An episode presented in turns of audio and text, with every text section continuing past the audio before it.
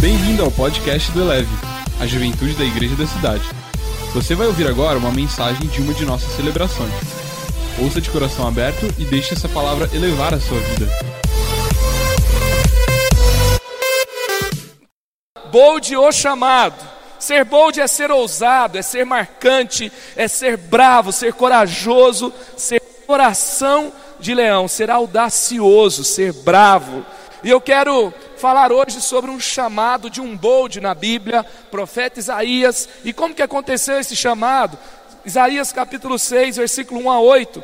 No ano em que o rei Uzias morreu, eu vi o Senhor assentado no trono alto e exaltado, e a aba da sua veste enchia o templo, acima dele estavam serafins, cada um deles tinha seis asas, com duas cobriam o rosto, com duas cobriam os pés e com duas voavam. Proclamavam uns aos outros: Santo, Santo, Santo é o Senhor dos exércitos, a terra está cheia da sua glória. Ao som das suas vozes, os batentes das portas tremeram, e o templo ficou cheio de fumaça. Então gritei: Ai de mim, estou perdido, pois sou um homem de lábios impuros, e vivo no meio de um povo de lábios impuros, e os meus olhos e os meus olhos viram o Rei, o Senhor dos exércitos. Logo um dos serafins voou até mim, trazendo uma brasa viva que havia tirado do altar como uma tenaz. Com ela tocou a minha boca e disse: Veja, veja, isso tocou seus lábios. Por isso a sua culpa será removida, o seu pecado será perdoado. Então ouvi a voz do Senhor conclamando: Quem enviarei? Quem irá por nós? Eu respondi: Eis-me aqui, envia-me. Assim como Deus chamou o profeta Isaías no tempo antigo, 740 antes de Cristo, Deus está chamando novos profetas para os dias atuais. Quantos anos Isaías tinha? 18 anos. Você sabe que Isaías, ele era alguém inteligente, ele era alguém de boa formação, e ele tinha uma carreira promissora. Ele poderia ser um grande empresário, dono de terras, dono de terras é, a, que eram agricultáveis, poderia ter muitos funcionários e servos debaixo da sua autoridade. Ele poderia ter sido um político, ele poderia ter sido alguém de grande influência sobre a nação, mas esse dia mudou tudo em sua vida. E eu creio que o encontro com Deus muda a direção da sua história. Ah, gente, quando eu encontro alguém que eu me lembro quando eu tinha 17 anos, eu tinha 18 anos, eu estava numa faculdade e eu comecei, eu entrei com 17, aos 18 anos, o segundo ano da faculdade, eu tive um encontro poderoso com Deus e eu comecei então a caminhar cada vez mais em direção ao meu chamado. E eu me lembro uma conversa com dois amigos onde eles diziam: Cara, você tem um talento você tem uma oportunidade, a gente pode trabalhar junto aqui nessa agência, naquela agência, a gente pode ter uma grande empresa no futuro, e de fato eles se tornaram grandes empresários, ganharam muitos prêmios, e eles falavam: será que você não está tomando atitude precipitada? Em outras palavras, eles estavam dizendo: você está desperdiçando algo. Deixa eu te dizer uma coisa: desperdício não é deixar algo desse mundo para viver um chamado sobrenatural. Desperdício é você ter o talento que tem e viver só para as coisas desse mundo. Desperdício é, é você, sabe, você ter uma boa formação, você ter boas oportunidades. Aí fala: não, para mim não. Para mim que tenho tudo isso, eu, eu não posso me envolver tanto. Tem que ser para os outros. Opa, como assim?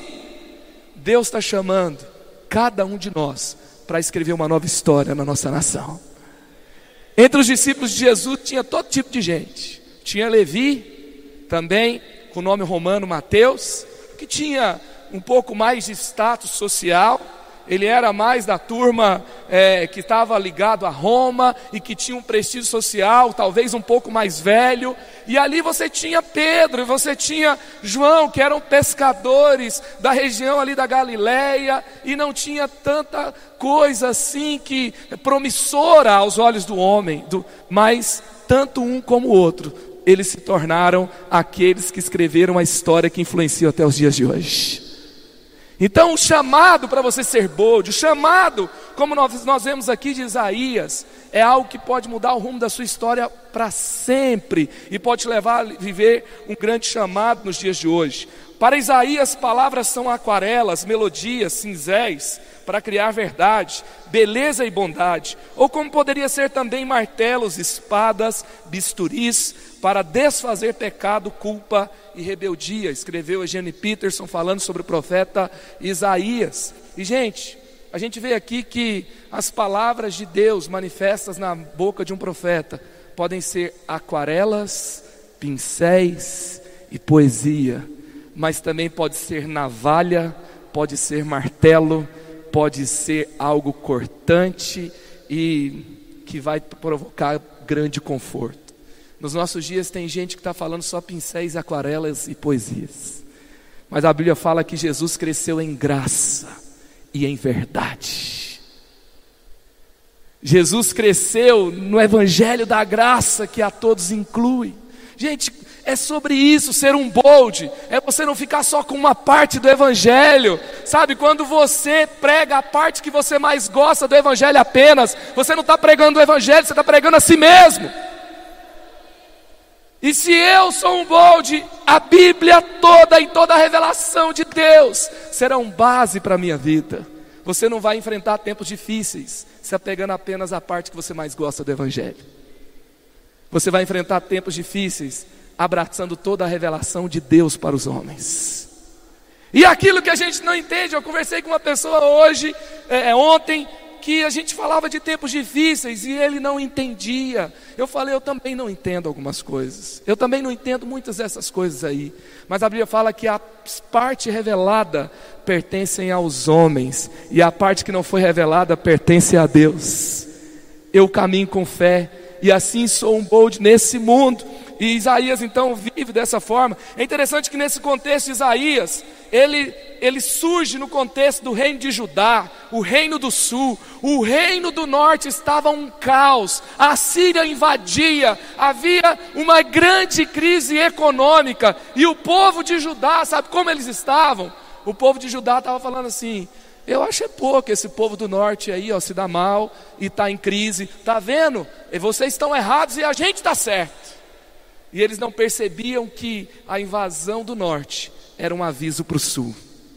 Eles não percebiam que enquanto algo acontecia no, no, norte, que normalmente era o povo que estava mais distante de Deus, as palavras mais duras que surgem, por exemplo, na boca do profeta Elias, no, em outro momento, era para o reino do norte e era um tempo mais difícil para Israel e foi uma região mais difícil para é, no contexto da revelação de Deus, do propósito de Deus para Israel.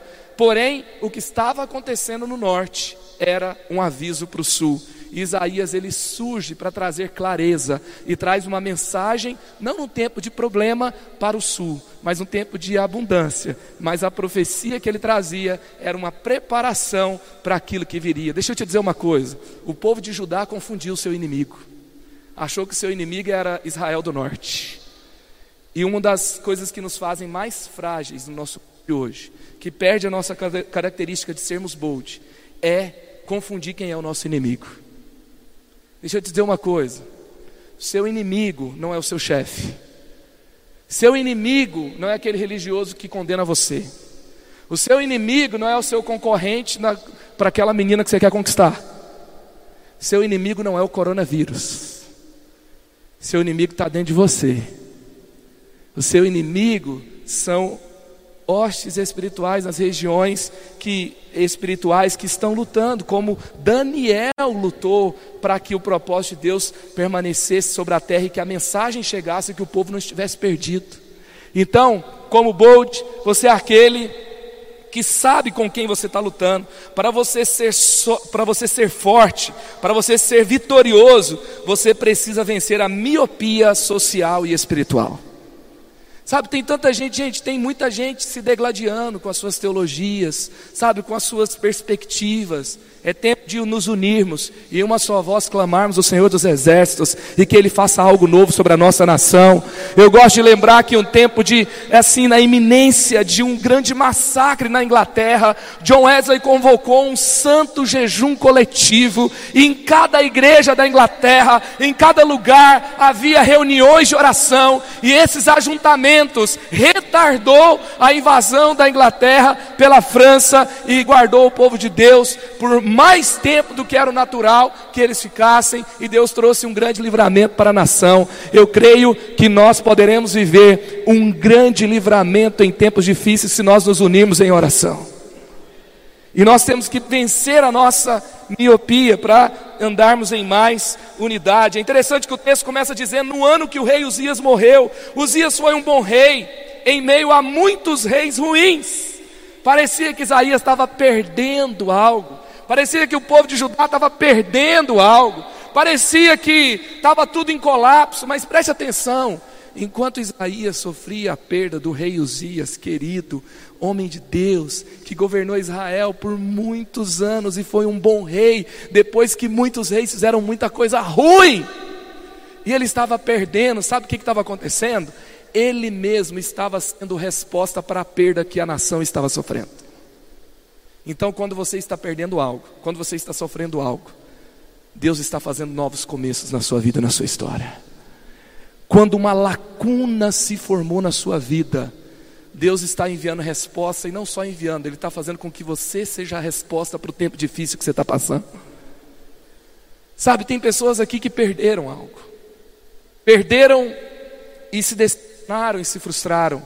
É tempo de você olhar para o que Deus está fazendo ele está te levantando para ser resposta.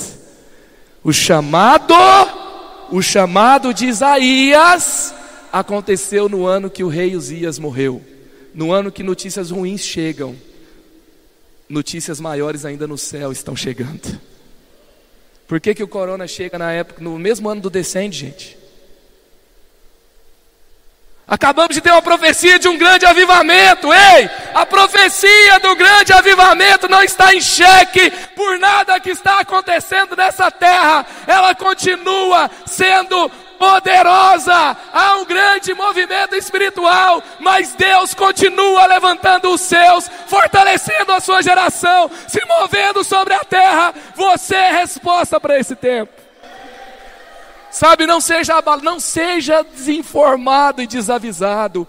Em nome de Jesus, você não vai perder uma noite de sono, um segundo de sono por notícias ruins da terra, porque o seu coração confia em Deus, está seguro nele. Sabe, você não é abalado quando o mundo se torna instável. Já se avalia que uma crise que nós temos hoje econômica, a queda das bolsas, os prejuízos da, das empresas aéreas e de muitas outras companhias e de muitas outras situações que vivemos hoje já é parecida com a crise de 29 já. Só que a grande questão, gente, é que nós, nós, nós somos o povo da esperança. O ano que um grande rei morre, Deus está levantando um dos maiores profetas da história. No ano de notícias ruins, Deus está fazendo grandes coisas. Começamos o ano com notícias bem difíceis. Entramos no bold diante de uma notícia bem ruim, bem difícil, terrível. Mas o bold marcou as nossas histórias para sempre. O que Deus ia fazer no acampamento não ficou em xeque pelas notícias ruins que estavam ao nosso redor. E guarde isso no seu coração. Olha para aquilo que Deus está fazendo. Veja o quadro geral, sabe? E é tempo então da gente não negar as nossas dores, mas também não vivermos abalados por elas. Deus pode fazer muito mais com a sua dor do que com um fingimento que está tudo bem. A sua dor na mão dele vai fazer grandes coisas com ele, inclusive em você. Como está escrito lá em Hebreus capítulo 10, versículo 23, guardemos firmemente a esperança da fé que processamos, pois podemos confiar que Deus cumprirá as suas promessas. Nenhuma das promessas dele serão abaladas. Então você é bold quando? Você é bold, vamos entender e aprender aqui com o profeta Isaías. Você é bold quando assume os seus erros. Então eu disse: ai de mim. Estou perdido, os meus lábios são impuros, e moro no meio de um povo que também tem lábios impuros, e com meus próprios olhos eu vi o Rei, o Senhor Todo-Poderoso. Então você é bold, não é quando você nega os seus erros, quando você finge que você é um super crente, mas você é um bold, você é forte, você é ousado, você cresce com ele quando você assume os seus erros. Ei, deixa eu te dizer uma coisa: se a sua revelação de Jesus, se a manifestação dos dons do Espírito Santo na sua vida estão te tornando mais orgulhoso, você não está vendo Jesus, está vendo outra coisa. Se eu estou vendo Jesus, eu estou mais consciente do meu pecado. É tão interessante que Isaías fala assim: Eu sou uma pessoa de lábio impuro e vivo no meio de um povo de lábios impuros. O que, que significa? Ele não está falando assim, esse mundo está perdido, essa geração é ansiosa, essa geração é rebelde, essa geração é hedonista, essa geração é desistente. Ele está falando assim, eu sou um desistente e vivo no meio de um povo desistente. Ele se vê no meio de tudo isso, ele dá nome para o seu pecado. Ele dá nome, no, no 30 semanas, nós aprendemos a dar nome, sabe?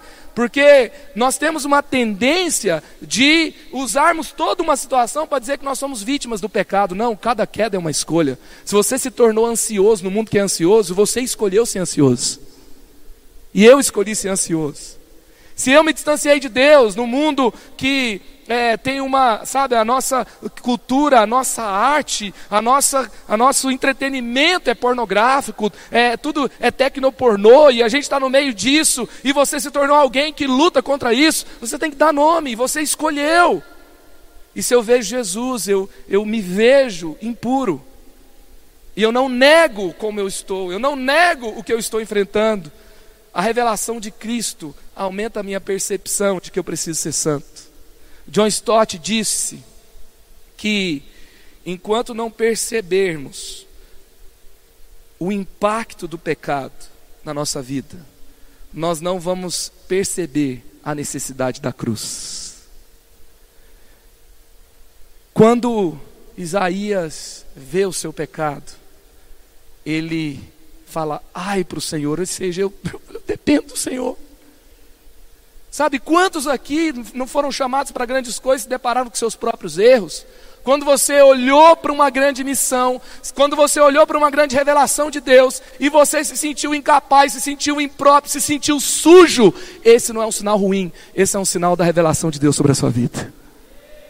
Se você se sentiu, sabe, imperfeito, você está no caminho certo, você está vendo Jesus, mas ei, você está diante de Jesus, e Ele não errou te escolher. Estamos diante de escolhidos de Deus para um grande tempo. Pessoas que talvez, como eu, se sentem frágeis, se sentem impuras, se sentem incapazes, mas é só um sinal de que nós estamos diante do Rei dos Reis, aquele que é santo, santo, santo. Nele não há culpa, nele não há pecado, nele não há, não há dúvidas, nele não há nenhum tipo de sujeira, e nós olhamos para ele e nós somos confrontados na nossa santificação, mas é um sinal de que é ele que nós estamos olhando. A sua grandeza não está na perfeição que você revela, mas em expor um erro diante dos Reis dos Reis. Nós não temos que ser feitos em é, não, especialistas em fingir perfeição. A gente tem que ser especialista em quebrantamento. A nossa sociedade, o distanciamento social, a, o medo da intimidade, porque a intimidade revela defeitos, a intimidade revela problemas, a intimidade revela que o quadro que nós pintamos não é perfeito, e há outro quadro por trás que a gente se envergonha. Então a nossa sociedade começa, o Instagram, ele vai fazer com que a gente coloque alguns filtros e escolha o nosso melhor ângulo, e depois 53 fotos, a gente escolhe uma que foi melhor, e a gente coloca lá, e a gente pega e finge perfeição. Gente vai dramatizar, a gente vai é, ter uma vida que a gente expõe a nossa tendência e ao nosso problema com a nossa identidade. E aí a gente coloca lá, e aí a gente se torna perfeito, a gente se torna especialista em fingir perfeição. Quando nós estamos diante de Deus, nós deixamos de ser especialistas de perfeição e nos tornamos rápidos, especialistas em rendição e quebrantamento. Esse é o tempo de rendição. Você está com medo? Você se sente ansioso? Você se sente impuro? Eu tenho uma boa notícia para você. Jesus tem jeito para tudo isso. Só que ele precisa que você entregue na mão dele. Enquanto você esconde, você está tentando lidar com isso sozinho. Agora, você vê o nome de Deus em Isaías. Sabia que cada contexto bíblico, cada pessoa que Deus usou para revelar os oráculos de Deus para o homem, nós temos um momento ali que Deus ele tem um nome. Por exemplo, o livro de Esther não fala o nome de Deus nenhuma vez, mas revela Deus o tempo todo. Aí você tem o nome que Deus se revelou para Moisés, que é o Eu Sou, o Yahvé. E ele continua falando Yahvé o tempo todo. Agora em Isaías, sabe qual que é o nome de Deus no livro do profeta Isaías o tempo todo? Deus é chamado de O Santo. E por isso, quando nós estamos lendo a coleção de profecias de Isaías, o tempo todo nós estamos vendo, é, nos vendo mergulhados na santidade de Deus. E sabe, gente, e é por isso que no chamado de Isaías ele tem um chamado para a santidade. Você está sendo chamado para a santidade, para ser profeta para esse novo tempo. E nós vemos aqui também, você é bom de quando? Quando você abraça o processo de aperfeiçoamento. Aí um dos serafins voou para mim, segurando com uma tenaz uma brasa que havia tirado do altar. Quando a gente vai ver aqui brasa, essa, essa tenaz, o que, que significa? É procedente de pavimentação, pedra ou carvão incandescente, carvão em brasa. Então nós vemos um processo aqui de purificação, é um processo de fogo, de dor, de queimadura, de cicatrização, de cauterização. Cauterização é blindar contra uma infecção. Isso envolve dor. Tem pessoas passando por um processo de dor e você se sente assim tão massacrado nesse momento. Para você se tornar um bold, Deus tem um processo que vai blindar você contra a infecção espiritual. Ele vai blindar você, sabe, contra o que acontece tá, é, é, com muita gente que daqui a pouco está aí falando assim: ai, sabe o que, que é? Eu fui ferido pela igreja. Eu fui machucado demais. Ah, foi difícil demais para mim. Essa infecção não vai pegar você em nome de Jesus. Tem viva do altar te tocando aqui hoje. E também o texto vai falar de pavimentação. O que é pavimentação?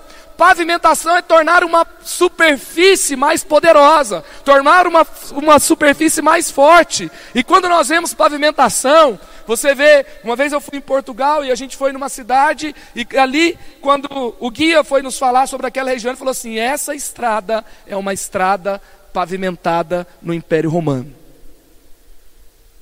A estrada estava lá há mais de dois mil anos e resistia a terremoto, a desastres naturais, a reinos que colocou tudo no chão e colocou tudo em pé de novo. Todas as invasões estavam lá, pavimentada as estradas romanas. E se você vai na Europa, você vai encontrar estradas romanas em diversas partes, porque elas duram muito tempo. Ei, o Senhor está pavimentando a sua vida. A brasa do altar, a tenaz tirada, estava ligada também à pavimentação Deus está pavimentando a sua vida, porque não é qualquer trombada que vai te derrubar, não é qualquer colisão que vai te jogar no chão, não é qualquer situação que vai te destruir. O Senhor, no meio de um processo de dor, está tornando você mais forte. A dor vai passar, a crise vai passar, o problema vai passar, mas você do outro lado não vai passar e você vai se tornar mais forte do que antes de entrar em toda essa situação que você entrou. Se você está passando por isso, vendo o Senhor, o Senhor está pavimentando você. Se você está passando por isso sem ver o Senhor, você está vulnerável a uma depressão. Então a grande questão não é a situação que você está passando, é quem você está vendo. Olhe para o Senhor e deixe Ele pavimentar a sua vida nos momentos mais difíceis da sua história. Conversei com um menino que terminou o namoro essa semana. 10 quilos mais magro, olho fundo, desesperado. Deixa eu te falar, isso não vai matar você, isso vai deixar você mais forte. Não é hora de desistir, é hora de superar. É hora de ser sustentado por Deus. É hora de avançar. É hora de ser purificado no meio da dor. Então, você está no processo de dor, de cauterização com relação à infecção espiritual e de pavimentação. Sabe por que, que a gente tem que ser santo? W. Tozer, a W. Tozer diz o seguinte: que a maior tragédia do cristianismo é santo sem santidade. É você que foi chamado para ser santo, sem viver em santidade. É gente talentosa, gente que sabe falar da Bíblia, gente que sabe cantar, gente que compõe canções incríveis, gente que expõe a Bíblia corajosamente, mas que vive sem santidade. É tempo de nos voltarmos para Ele. Eu tenho falado, Jesus vai buscar uma noiva. É uma noiva apaixonada? É. Mas é uma noiva pura, santa e adornada. Ah, ela é apaixonada por mim. Mas ela toda hora deita com uma pessoa diferente. Você quer? Uma hora a gente está deitando com a idolatria, com a pornografia, e a gente está se preparando para deitar com Jesus. É hora de voltarmos o nosso coração para Ele e permitir que esse fogo do altar nos torne mais parecidos com Ele. É verdade que debaixo desse solo tem uma raiz que está gerando problema. Vamos para 30 semanas. Vamos para a restauração. Vamos para o discipulado. Vamos para casa Betel. Vamos para algum lugar de cura. Aqui tem cura nessa casa. Tem bálsamo de Gileade. Tem presença de Deus. Tem sangue de Jesus. Vamos ser curados. Só continua impuro e no pecado quem quer. É hora de nos voltarmos para Ele completamente. Você é bold quando você cresce na dor. Ele tocou a minha boca com a brasa e disse: Agora essa brasa tocou os seus lábios, as suas culpas são tiradas e os seus pecados estão perdoados. Ele não somente sofreu com a brasa, mas ele foi purificado com ela. Nós crescemos nesse encontro. Encontros com Deus nos, nos faz crescer. Em nome de Jesus, você é a geração que termina o que você começa. Você começa apaixonado e termina desesperado por Ele. Você começa o bom combate, você termina a carreira como Paulo terminou. Sabe? Começou apaixonado, era resgate, era vigília, era célula, agora está cansadinho. Isso não é cansaço, não, é o amor que se esfriou mesmo. Sabe? É o amor que se esfriou. Quando a paixão é grande, a gente não calcula o preço. A gente está junto. Vamos colocar lenha nessa fogueira. Vamos refletir essa fogueira de lenha. Deixa queimar. Deixa queimar. Vamos crescer, vamos avançar, vamos ser aperfeiçoados nele. Com o tempo você não se tornará alguém apático, cético, observador. Sabe, gente, tem gente que se casa, aí tem filho, aí fala assim: ah, não posso servir porque eu tenho filho, já era uma marmota antes de casar, e agora bota a culpa no filho. Não, eu casei, olha a Bárbara, está aqui, ó. Estava lá no acampamento o tempo inteiro, o marido está trabalhando. Ai, meu marido está trabalhando agora no emprego até mais tarde. Não posso servir no acampamento. Isso, se você tiver uma postura dessa, não é porque você se casou, é porque você se esfriou. É porque você. Parabéns, Bárbara. Deus te abençoe. Você é referência. Amém. Aí Deus olha e fala assim: tem gente que eu não posso deixar casar, não. Se casar, vai ficar longe demais. Entendeu? Tem gente que eu não posso dar emprego. Tem gente que não pode ficar nem bonito, senão fica, sabe? Então Deus já, já pensou desse jeito mesmo. Sabe, nós temos que com o tempo nos tornar mais apaixonados e colocar lenha nessa fogueira. Todo mundo aqui é bonito, vamos para cima. Todo mundo pode ficar bonito aqui, vamos lá. A gente se empolga, né, gente? Aí depois o povo corta só essa parte. Não, nós não temos essa maldição no nosso meio. Você é bom de quando? Quando você reparte o que conquistou. Em seguida, ouviu o Senhor dizer: Quem é que eu vou enviar? Quem será nosso mensageiro? Então respondi: Aqui estou eu, envia-me a mim. Tem gente que quando o Senhor chama, ele olha e fala assim: Essa faculdade está muito difícil.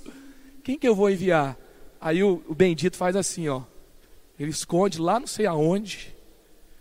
Aí ele fica assim, ó. Aí Deus levanta outro. Aí ele sai, ufa. Ainda bem que não me achou. Vai lá, vai você.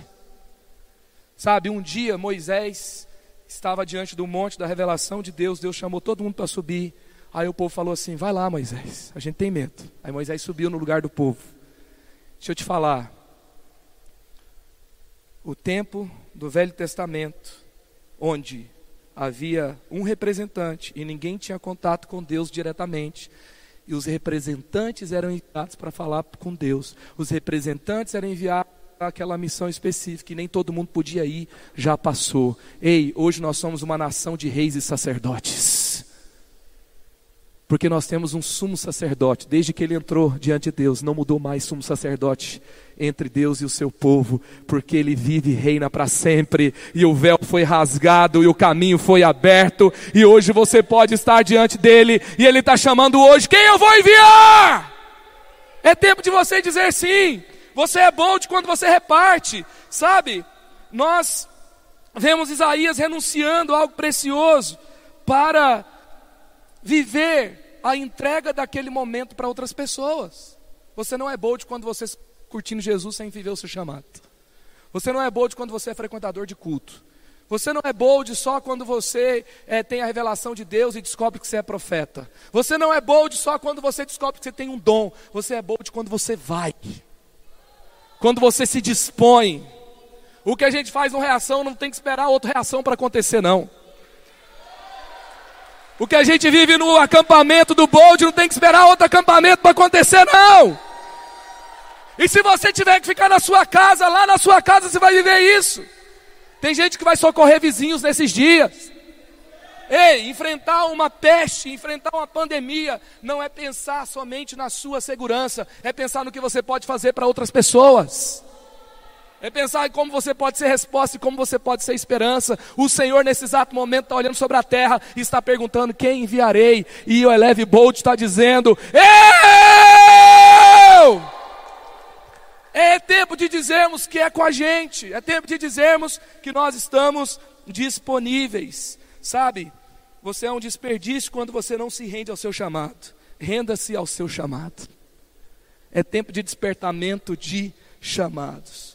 Então, hoje é dia de quê? Fique em pé no seu lugar, por favor. Fique em pé no seu lugar. Ai, que vontade de chamar todo mundo para frente. Hoje nós vamos terminar. Não é tempo de chamar todo mundo para frente, compartilhar as nossas lágrimas e os nossos ranhos. Então, eu queria que você no seu lugar, é tempo de uma entrega poderosa. É tempo de dizer sim para Ele como nunca antes. É tempo de uma entrega inédita. Quantos estão entendendo que é tempo de uma entrega inédita? Sabe, se você quer buscar as coisas espirituais, se você quer a revelação de Deus, perceba o que Ele está chamando para viver esse tempo. Perceba para o que Ele está te chamando, como Ele está te chamando e qual é a oportunidade que está diante de você. Se temos mais sinais do fim, é mais sinais da grande colheita final, é mais sinais da igreja ser mais casa de esperança do que nunca. É mais sinais de você ser luz e ser sal, de você transformar os ambientes aonde você está. É, é hora de você estar tá na leve resgate, é hora de você compartilhar sua fé, é hora de você ligar para um amigo, é hora de você compartilhar a revelação de Deus. A revelação de Deus, Isaías, foi compartilhada sobre toda uma nação, de forma que um dia, quando Jesus em Nazaré, Lucas 4, ele entrou numa sinagoga pela primeira vez, foi dado o livro do profeta Isaías para ele ler, e ele lê Isaías 61: O Espírito do Senhor me ungiu, o Espírito do Senhor está sobre mim, e ele me enviou para pregar as boas notícias, para curar os quebrantados, restaurar as antigas ruínas. E ele fecha o rolo e diz: Hoje se cumpriu essa profecia. Aquele dia ele estava dizendo: Eu não li uma palavra, uma, uma palavra revelada que eu entendi, eu me tornei uma palavra revelada que eu entendi. Esse é o tempo de você se tornar a palavra que Deus está se revelando a você. Ser esperança, ser salvação, ser cura, ser o santo. Ser aquele que se move e gera vida e gera cura por onde você passa. Hoje é dia de um compromisso com Deus e de submeter ao processo para que Ele torne você uma pessoa ainda melhor com Ele. 1 Timóteo 6, 11 e 12. Você, porém, homem de Deus, quantas são pessoas de Deus aqui? Ele vai dizer sobre a, sobre a tentação, sobre o pecado, ele vai dizer: fuja de tudo isso e busque a justiça, a piedade, boas obras, a fé, o amor, a perseverança. Busque a perseverança, busque não desistir e a mansidão. Combata o bom combate da fé. Tome posse da vida eterna, ou seja, viva para a eternidade, não apenas depois que você morre, mas tome posse da vida eterna agora para o qual você foi chamado e fez a boa confissão, confissão na presença de muitas testemunhas. A fé que você professa será testada nesses dias. É dia de você não desistir, perseverar. É dia de você fazer boas obras. É dia de você buscar a mansidão, a paz. Quando Hebreus fala sobre paz e santidade, fala busque a paz e a santidade. Não existe paz real, sem santificação diante dele. Elevou sua vida? Compartilhe. Se você quer tomar uma decisão por Jesus, ser batizado, servir no Eleve ou saber algo mais, acesse elevesuavida.com ou envie um e-mail para juventude@elevesuavida.com. Que Deus te abençoe.